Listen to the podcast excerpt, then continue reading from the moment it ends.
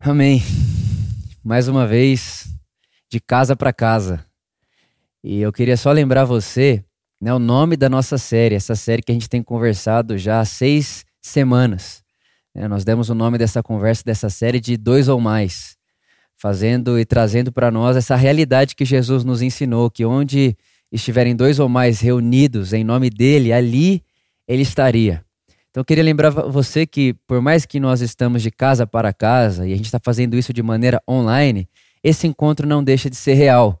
Nós estamos congregados nesse exato momento, nós estamos reunidos. Independente de onde, de como e de qual maneira que você está aí na sua casa, você pode estar de pijama deitado aí no seu sofá agora, nós estamos reunidos. Nós estamos fazendo igreja, nós estamos numa reunião em volta da pessoa de Jesus, em volta da mente de Jesus e, obviamente, iluminados pela pessoa do Espírito Santo. Então eu sei que esse momento vai ser um momento real, onde Jesus no nosso meio, através do Espírito Santo, falará no meu e no seu coração. Eu estou com bastante expectativa para essa nossa conversa de hoje, porque essa nossa conversa de hoje é, de alguma forma, uma das coisas que mais revolucionou a minha vida e uma das coisas que mais revolucionou a minha forma de enxergar a Deus, as pessoas e a forma como eu me porto e, e como eu coloco a minha fé em prática. Porque quando, quando eu comecei a crescer, eu sempre, enfim, cresci dentro de, de igreja, cresci dentro uh, uh, de, de prédio de igreja, eu cresci com amigos de igreja. Então eu não me lembro de um momento da minha infância, por mais que quando eu nasci meus pais ainda não estavam dentro de uma igreja evangélica, mas eu não consigo me lembrar de um momento da minha infância onde eu não estivesse dentro de igreja. Então minha vida é igreja. Né? Só que conforme eu fui crescendo e conforme eu fui sendo ensinado, doutrinado e tudo isso, eu fui aprendendo uma fé individual, uma fé individualizada, uma fé que ela dizia respeito de mim, então era como se eu tivesse ganhado uma fé ou um conhecimento e, esse, e essa fé misturado com esse conhecimento só produzisse coisas na minha vida. E se tem alguém perto de mim que de alguma maneira não está vivendo a mesma coisa que eu, essa pessoa está com um problema na fé dela. Então isso não é muito problema meu. Então, eu, eu, já, eu já até contei para vocês algumas histórias que eu vivi e que eu me envergonho muito hoje, de momentos da minha vida, de eu olhar para alguém e falar assim: cara, você precisa de um pouco de fé para sair dessa situação, porque você sabe o que eu sei, você acredita no que eu acredito, por que, que você está vivendo isso e eu não? Então, era meio que assim: eu não tenho como ir aí onde você está, porque você está onde você está, porque você não está praticando a sua fé, porque se você pratica a sua fé, você sai daí como eu saí. Então, isso é uma parte da minha vida a eu me arrependo muito. E já fiz isso, inclusive, com pessoas da minha família. Eu nunca vou esquecer, eu já contei isso, mas vale contar de novo. O dia que minha irmã precisava de um recurso para pagar a mensalidade da sua faculdade. E ela então inventou ali uma rifa, né? Ela, ela disse: Eu vou fazer uma rifa para mim conseguir pegar esse recurso e, e, enfim, de alguma forma ter esse dinheiro para pagar a mensalidade da minha faculdade. Quando eu vi ela fazendo isso, eu cheguei para ela e disse: Jéssica, você não precisava de uma rifa, você precisa de fé, você precisa crer que você já tem esse suprimento em Jesus e tudo isso. E é verdade que ela já tem esse suprimento em Jesus, mas a forma de Jesus fazer esse suprimento, essa provisão chegar na mão dela é através de outro seguidor de Jesus, no caso eu que estava inserido na história. Mas como eu tinha aprendido uma fé individual, eu tinha como pagar a mensalidade dela, mas achei ou na hora discernir que ela precisava fazer aquilo com a sua própria fé. Então eu me envergonho muito disso, mas foi a forma como eu aprendi. Talvez você está aí você consiga se enxergar nesse ambiente. Por isso que eu digo que o que eu quero conversar com você aqui hoje é uma das coisas mais revolucionárias na minha vida, uma das coisas que mais mudaram a minha forma de viver vida prática, vida espiritual e andar nesse caminho de Jesus. E uma das coisas que me fez pensar muito sobre isso é entender a oração que Jesus fez sobre mim e sobre você. Quando você lê João capítulo 17, Jesus ele ora pelos discípulos ali especificamente, né? Os doze discípulos, mas ele também ora por todos aqueles que veriam crer nele. Então, na oração de João, capítulo 17, Jesus ora por mim. Jesus ora por você. Jesus ora por nós. E a oração de Jesus, ela revela, ela reflete o desejo de Jesus. E o desejo de Jesus, obviamente, reflete o desejo de Deus. A, oração de Jesus, ela nos traz, ela nos mostra qual é o desejo de Deus. E quando Jesus vai orar por nós, a oração dele é: Pai, que eles sejam um, como nós somos um.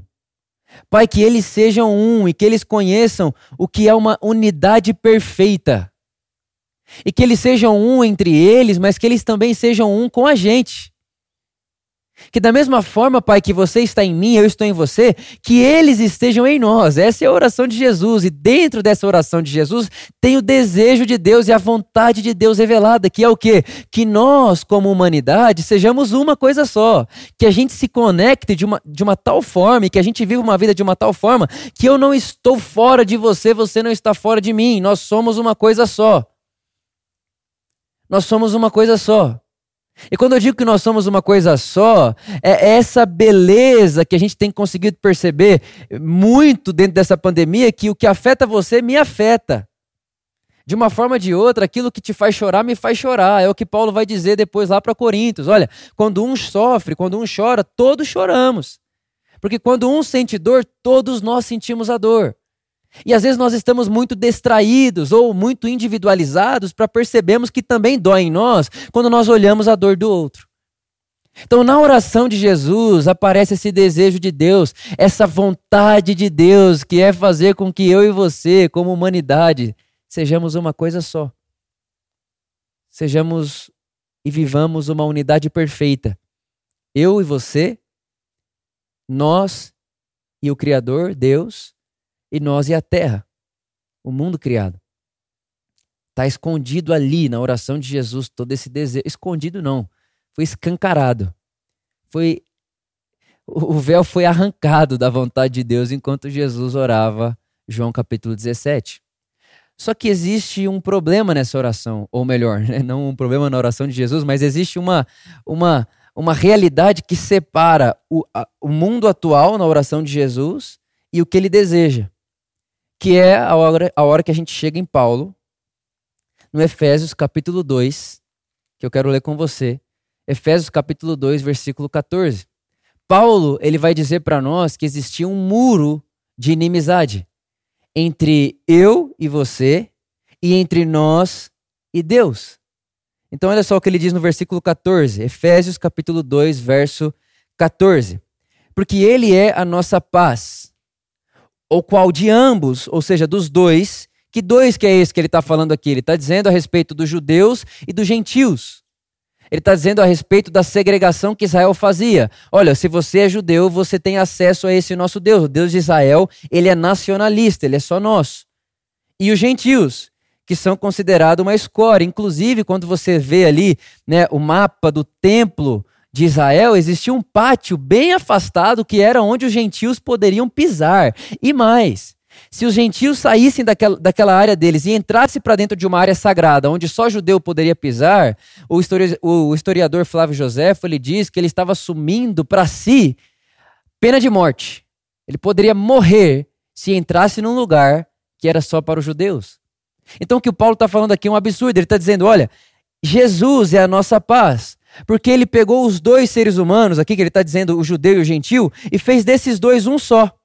Derrubando o muro de separação, derruba, derruba, derrubando essa barreira que existia entre nós de inimizade. Abolindo na sua carne a inimizade que havia entre nós. Isto é, a lei expressa em mandamentos, que consistia em ordenanças para criar. Olha só isso que bonito. Paulo está dizendo que Jesus fez tudo isso para criar em si mesmo uma nova humanidade. Para criar em si mesmo um novo homem. E a melhor tradução para essa palavra não é homem. Quando o Paulo está escrevendo isso, ele não está falando a respeito do sexo, gênero masculino. Ele está dizendo: Jesus fez tudo isso para criar em si mesmo, dos dois, uma nova humanidade uma nova humanidade que representa um novo mo momento e uma, um novo modelo de ser humano. E ele continua e diz: fazendo assim a paz e reconciliar ambos com Deus. Então, primeiro, Jesus faz em seu próprio corpo a reconciliação do gentil e do judeu, ou seja, já não há mais segregação de raça, já não há mais estrangeiro e, e, e a separação de quem, é, é, quem mora em Israel e quem não mora em Israel, do judeu e do gentil, do escravo e do livre, toda essa coisa que está sempre ali na teologia de Paulo. Já não há mais separação entre homem e mulher, agora Cristo é tudo e está em todos. Por quê, Paulo? Porque na cruz, Jesus fez de dois um só uma nova humanidade. De dois homens, um novo homem nasce na cruz e esse novo homem produz uma nova humanidade. E essa nova humanidade não separa, não segrega e não se individualiza do outro. O outro não está fora de mim, porque agora nessa nova humanidade eu entendo que somos partes do mesmo corpo. É isso tudo que Paulo está dizendo que está acontecendo ali na crucificação.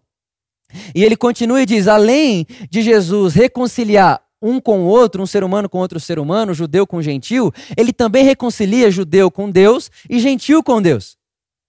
Então ele termina ali essa obra de reconciliação. Porque de ambos, versículo 18.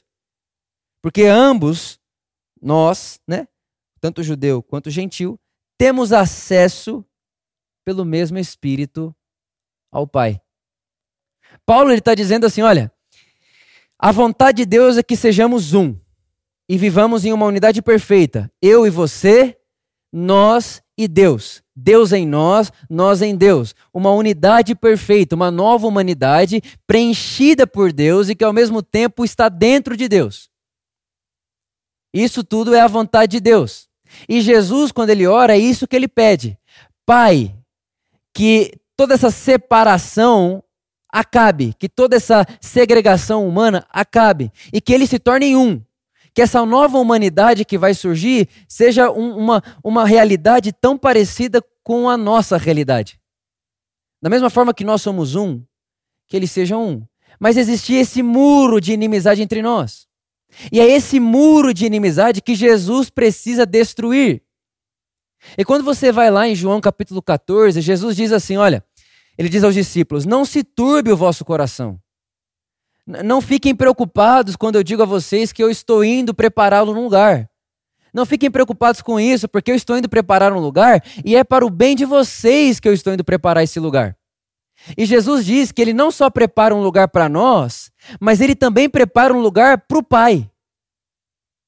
Jesus diz em João capítulo 14 que ele vai sim preparar um lugar para nós. Só que a gente lê esse texto, na verdade a gente, né? Eu li esse texto pensando que quando Jesus disse eu vou preparar morada para vocês, Jesus foi lá para o céu construir casa numa rua de ouro cheia de tijolinho e cada boa ação que eu faço, cada boa ação que você faz é um tijolinho na casa. Então o tamanho da sua casa no céu simboliza, significa o quão bom ser humano você foi aqui. Então o tamanho da sua casa lá é seu mérito aqui. Então viva uma vida boa aqui, que ama a Deus, que ama as pessoas, não porque isso é natural para você e você nasceu de Deus e agora está vivendo a vida do reino de Deus, mas porque Jesus foi preparar lugar para você. E se você não der material na mão de Jesus, que são as suas boas obras, Jesus não constrói casa para você. Era assim que eu li esse texto, foi assim que foi me ensinado esse texto. Mas o que Jesus está dizendo é algo completamente diferente disso. Jesus está dizendo: Eu vou preparar lugar para vocês e para o Pai. E aonde Jesus vai preparar esse lugar? Na cruz. Na cruz, Jesus vai preparar esse lugar aonde a sua oração possa deixar de ser uma oração e se tornar uma realidade. É na cruz que isso acontece. É na cruz que o muro de inimizade que existia entre mim e você, porque eu achava que você não merecia Deus, ou eu achava que por ser judeu, é, você, como gentil, não tinha acesso a Deus, é na cruz que isso acaba. Na cruz esse muro é desfeito. Na cruz esse muro é destruído e também o nosso muro em relação a Deus. O medo de Deus acaba na cruz. Essa ideia de um Deus que pune, de um Deus que mata e que faz com que eu e você nos escondamos, como nosso, é, nosso modelo Adão, né, que a gente se esconda num lugar e que a gente se cubra tentando se proteger da santidade de Deus, acaba na cruz. Então nós somos reconciliados com Deus. E é interessante você saber que Deus não se torna favorável a nós há dois mil anos atrás na cruz. Deus é favorável a nós desde antes da fundação do mundo. O cordeiro foi emolado desde antes da fundação do mundo. A consciência do homem, A consciência do homem compreendeu isso.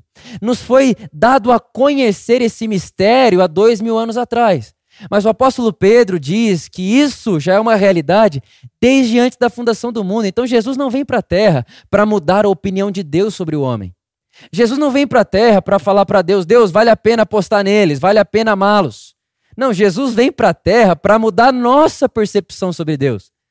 A gente que muda quando Jesus aparece. É a gente que tem a consciência expandida quando Jesus aparece.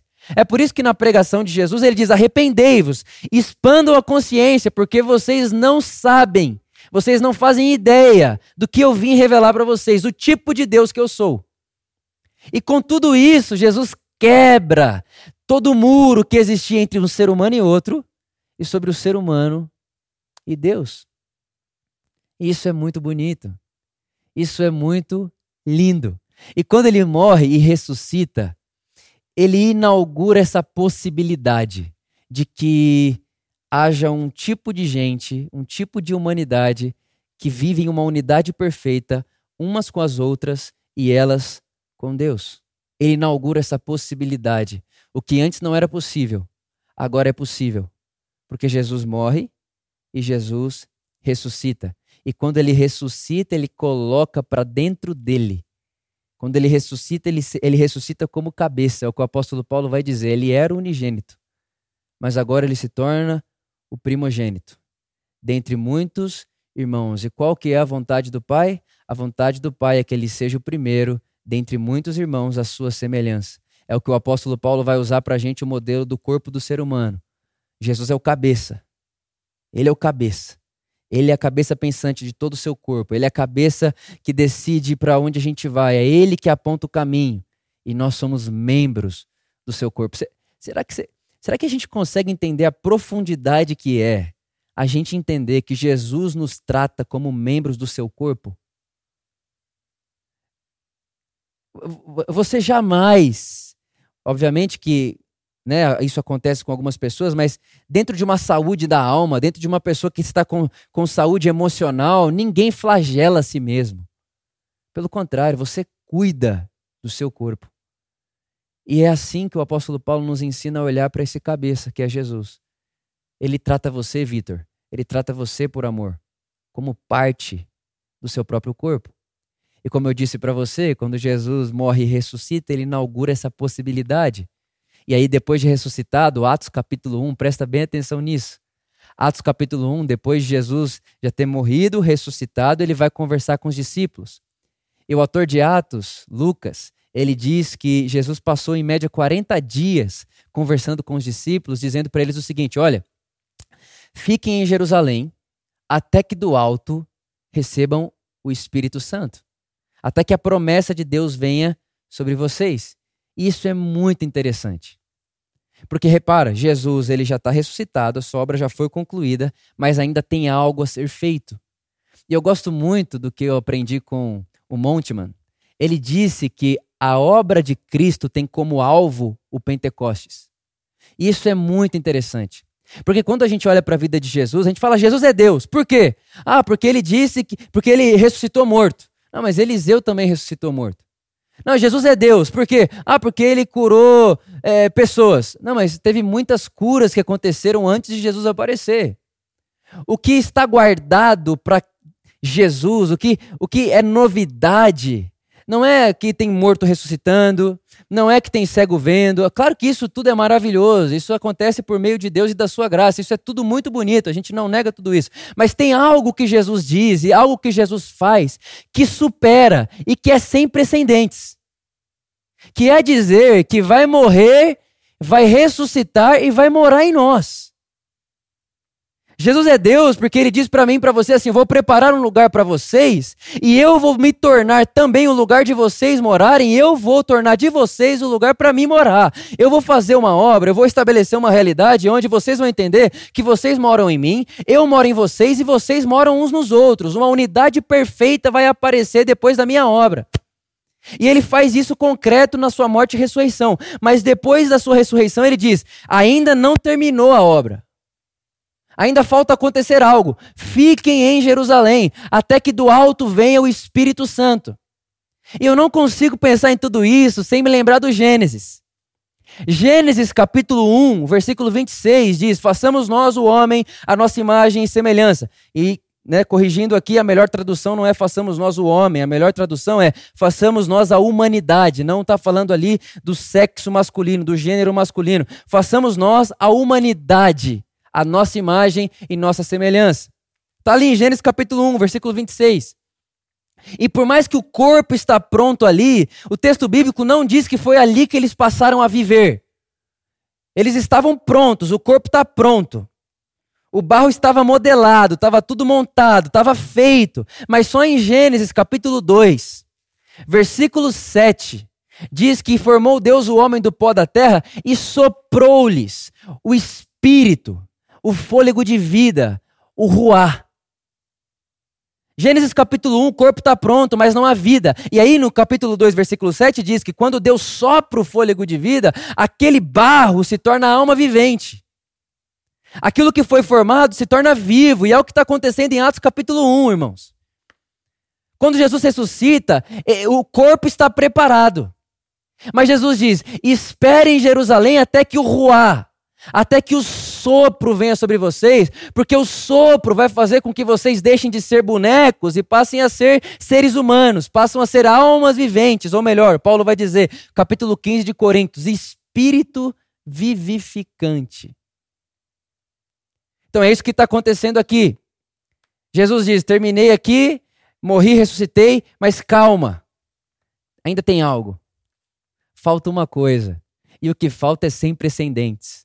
Aí você fala, ah, Vitor, então depois que Jesus conversou com eles, a Bíblia diz em Atos capítulo 1 que ele foi elevado aos céus. Tá bom, mas Elias também foi. Então, muitas das coisas que a gente considera ser o máximo do que Jesus fez, outras pessoas já tinham feito. Mas tem uma coisa que ninguém tinha feito. Tem uma coisa que ninguém fez, porque só Deus pode fazer. É preparar em nós uma casa para Ele e preparar nele um lugar para nós. Isso nenhuma outra pessoa podia fazer, só Deus. É por isso que o Montemão vai dizer: o alvo da obra de Cristo é um Pentecostes. E é interessante que Jesus ele é levado aos céus, e quando ele é levado aos céus, Pedro, que já era um líder nato, enquanto Jesus passeava com eles né, ali por Israel, ele diz o seguinte: ó, oh, é interessante, né? Como a gente tem essa, essa ideia desse modelo humano né, essa institu institucionalidade das coisas. O que, que Pedro pensa? Falou: Jesus foi embora, Jesus tinha chamado 12 pessoas. Uma dessas pessoas traiu Jesus. Está faltando um no nosso meio. Vamos fazer aqui uma coisa, vamos selecionar alguém. Vamos trazer alguém para o time, para o time voltar a ter 12 pessoas. O que, que Pedro está fazendo? Ele está voltando e está trazendo a realidade né, dos discípulos ali, uma realidade humana. É assim, ó, tinha 12, faltou um, tem que entrar mais um. É institucional isso daí, essa escolha é institucional. Jesus não pediu para fazer isso, mas Pedro, com a sua cabeça de judeu, com a sua cabeça institucionalizada, ele diz: o melhor a se fazer é pôr alguém no lugar de Judas. Só que aí você vai reparar, irmãos, que eles começam a fazer uma peneira. E quando você peneira, você exclui. Quando você peneira, você segrega. Quando você diz eu quero você e não quero você, você exclui e você está indo contra a oração de Jesus, que é que eles sejam uma coisa só, que não haja isso entre eles. Há muito disso no mundo afora, mas entre vocês que isso não aconteça. E aí Pedro, ele começa ali, ele vai fazendo toda uma peneira e sobram duas pessoas, das duas, das duas pessoas sobra Matias, segregando. Para sobrar Matias, alguém foi excluído. Para sobrar Matias, alguém foi rejeitado. E para sobrar Matias, a oração de Jesus não foi ouvida. Não foi cumprida, melhor dizendo. Só que graças a Deus por Atos 2. Atos capítulo 2. Estavam todos reunidos num lugar. E de repente veio do, do alto um som como de um vento. Lembra que eu falei para você Gênesis capítulo 1, o corpo está pronto. Gênesis capítulo 2, Deus sopra um vento. Deus sopra um vento naquele corpo pronto, naquele corpo preparado. Deus sopra o ruar, o fôlego de vida, e então aquele corpo passa a ser uma alma vivente. Atos capítulo 2. Estava ali um corpo preparado.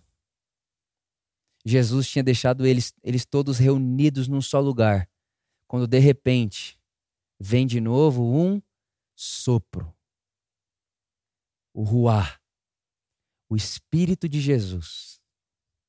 E ele é derramado sobre todos. E quando ele é derramado sobre todos, ele cancela a padronização do Pedro.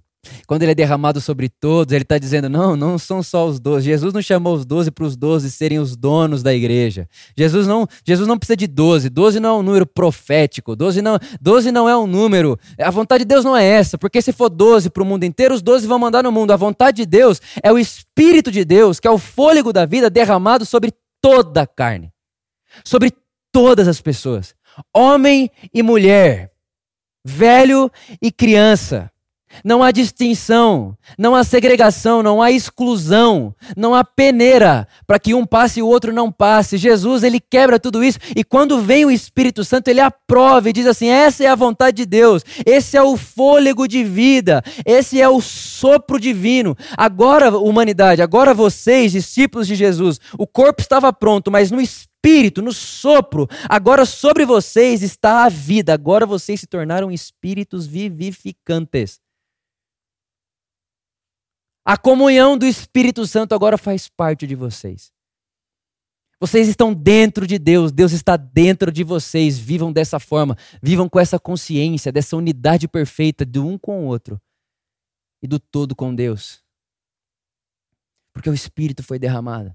E é muito interessante que uma das coisas que mais segregam as pessoas e que mais dividem as pessoas é a língua. É a língua que falamos né? Aqui no Brasil fala português, em outro lugar fala X Y. A língua segrega. E aí a Bíblia vai dizer que em Pentecostes, todo mundo escutava na sua própria língua aquilo que eles falavam. O que, que é isso? É um sinal.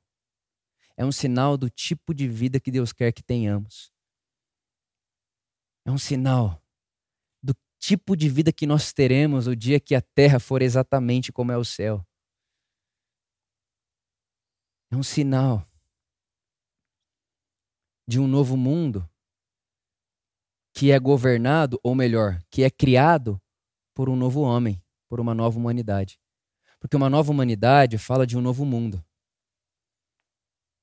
E aí o que Jesus está nos chamando a fazer é, Vitor, por amor, igreja, vocês são essa nova humanidade. Que entre vocês haja esse reflexo da unidade perfeita que há em Deus. E que entre vocês haja uma unidade tão profunda entre vocês com Deus e com o mundo, que aí Jesus vai dizer lá em João capítulo 17, na oração que ele fez por mim e por você, que o dia que nós fomos um, o mundo vai crer que Jesus é rei. O dia que a gente viver essa unidade perfeita, as pessoas vão olhar para a gente e vão dizer: eles têm um governo que é de outra ordem, eles vivem de uma outra ordem, eles vivem de um outro prisma, eles vivem de um outro lugar, a gente quer isso daí também. Quem governa vocês? Porque vocês não estão vivendo debaixo do governo desse mundo, que é soberbo, ganancioso, arrogante, egoísta, individualista. Vocês estão vivendo debaixo de um governo de outro. E aí nós vamos dizer sim, ah, no reino de Deus, Jesus é o rei. E nós estamos seguindo ele. Ele é o nosso cabeça. A gente segue Jesus. A gente anda com Jesus. A gente obedece Jesus. A gente constrói a nossa vida sobre Jesus. E aí as pessoas vão olhar e falar assim: eu, eu quero participar disso daí. Eu quero fazer parte disso daí. Eu quero entrar para dentro dessa comunhão. Que comunhão é essa?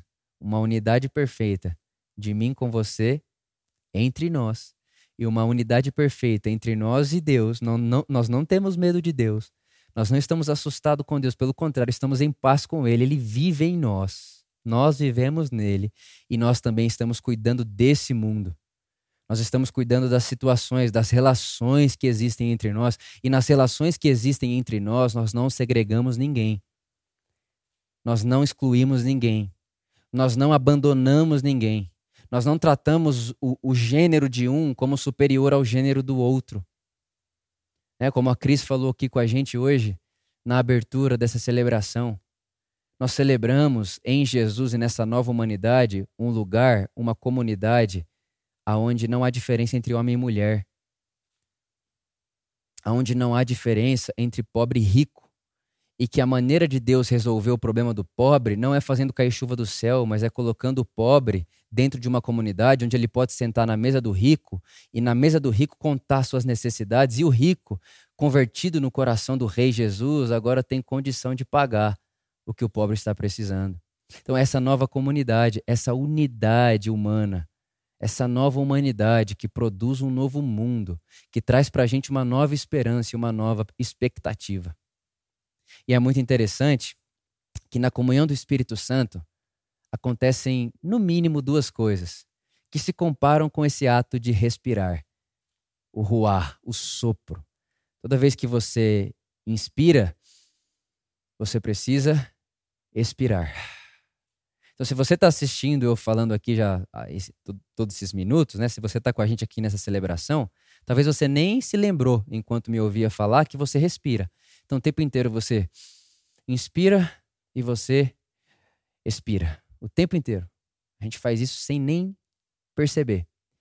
E aí eu começo a entender que é mais ou menos isso que deve acontecer na nossa comunhão.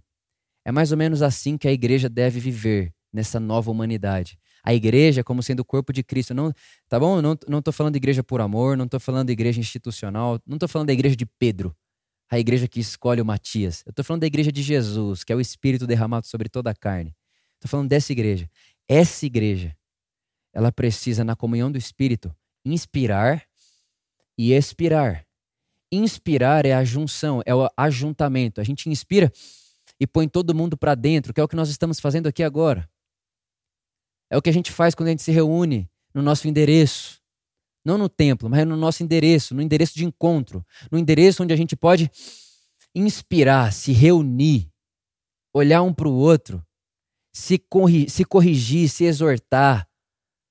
Sabe, essa semana eu, eu, eu estava, enfim, passando por algumas coisas e eu fui exortado por um irmão meu que, na nossa inspiração, na nossa comunidade, quando a gente inspira, a gente se reúne, ele me exortou e me encorajou numa situação, numa área da minha vida que eu precisava daquilo. Eu não precisava do templo, eu precisava inspirar, eu precisava me encontrar, eu precisava me, eu precisava conversar com alguém. É o que a gente está fazendo aqui agora. Talvez tudo que eu estou falando aqui já resolveu, ou melhor, já respondeu, ou já te apontou diversos caminhos que você precisa fazer. E aonde você está tendo a solução, ou aonde é que Deus está se revelando a você como resposta a tudo isso? Nesse ajuntamento que nós estamos agora. Mas se você inspira e não solta o ar, você morre. E eu penso que por muito tempo a gente aprendeu a só inspirar, a junta, a junta, a junta multidão, ajunta, mais prédio, mais prédio, mais gente, multidão, ajunta, ajunta. Mas toda inspiração precisa ser acompanhada de um expirar. Toda vez que a gente se reúne, não tem outro motivo que não seja o envio pós a inspiração. Então, o que a gente está fazendo aqui, toda vez que a gente se reúne, é para tomar ar, para que a gente possa ir, para que a gente possa ser o sinal de Deus no mundo, para que a gente possa fazer o que Jesus fez, ou melhor, fazer o que Jesus nos disse a fazer. Olha, vocês são a luz do mundo. Não se esconde a luz, a lamparina embaixo da mesa. Não guarde a luz na instituição. Não guarde a luz no templo. Se reúnam. Vocês são uma comunidade. Na comunidade, vocês conseguem sentar na mesma mesa, suprir as necessidades uns dos outros, emocional, financeira, físicas, enfim, qual seja a nossa necessidade, porque todos nós temos. Então se reúnam mesmo.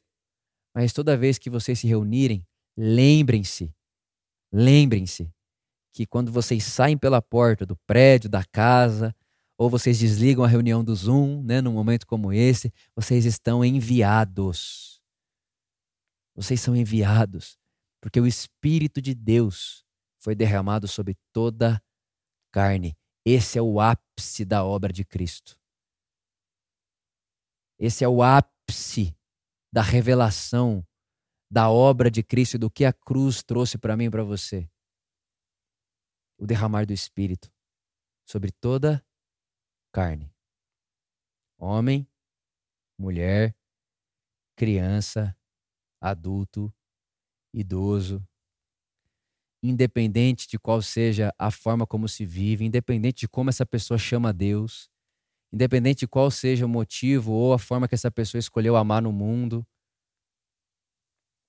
o Espírito Santo foi derramado sobre toda a carne. Quando Pedro se levanta, cheio do Espírito Santo, para sua primeira pregação, depois de receber esse ruar, esse sopro, ele disse: cumpre a profecia de Joel.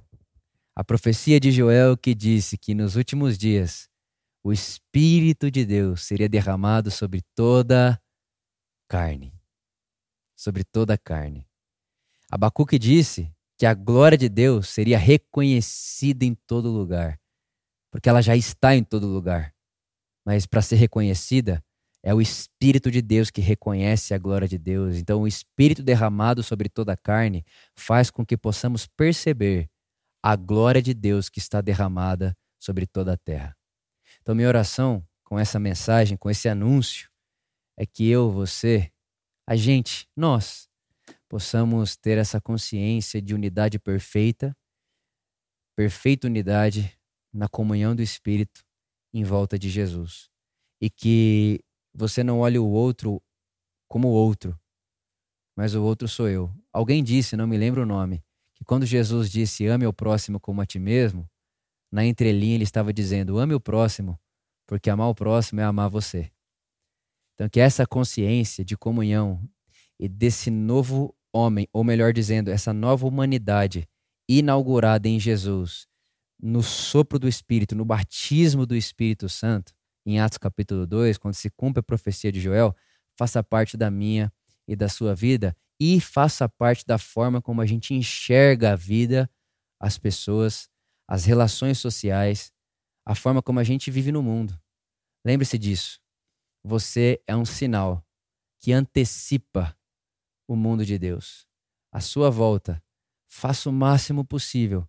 Se reconcilie o máximo possível com tudo à sua volta, não só com todos, mas com tudo à sua volta, para que em volta de você haja o mais haja uma o mais perto possível, o mais próximo possível do tipo de mundo que Deus gosta e aquele tipo de mundo que Deus pode dizer: esse mundo eu estou no controle. Eu não estou no controle porque eu estou mandando em tudo como alguém que pode mandar em tudo. Eu estou no controle porque nesse lugar aqui, nesse metro quadrado, tem alguém ali que está submetido ao meu reinado. Me, me vê como rei e como um rei que é pai amoroso. E está seguindo o meu caminho. Essa é a minha oração. Por mim, por você, por nós, pela Igreja de Jesus. Amém. Pai, muito obrigado por tanto amor, por tanta graça.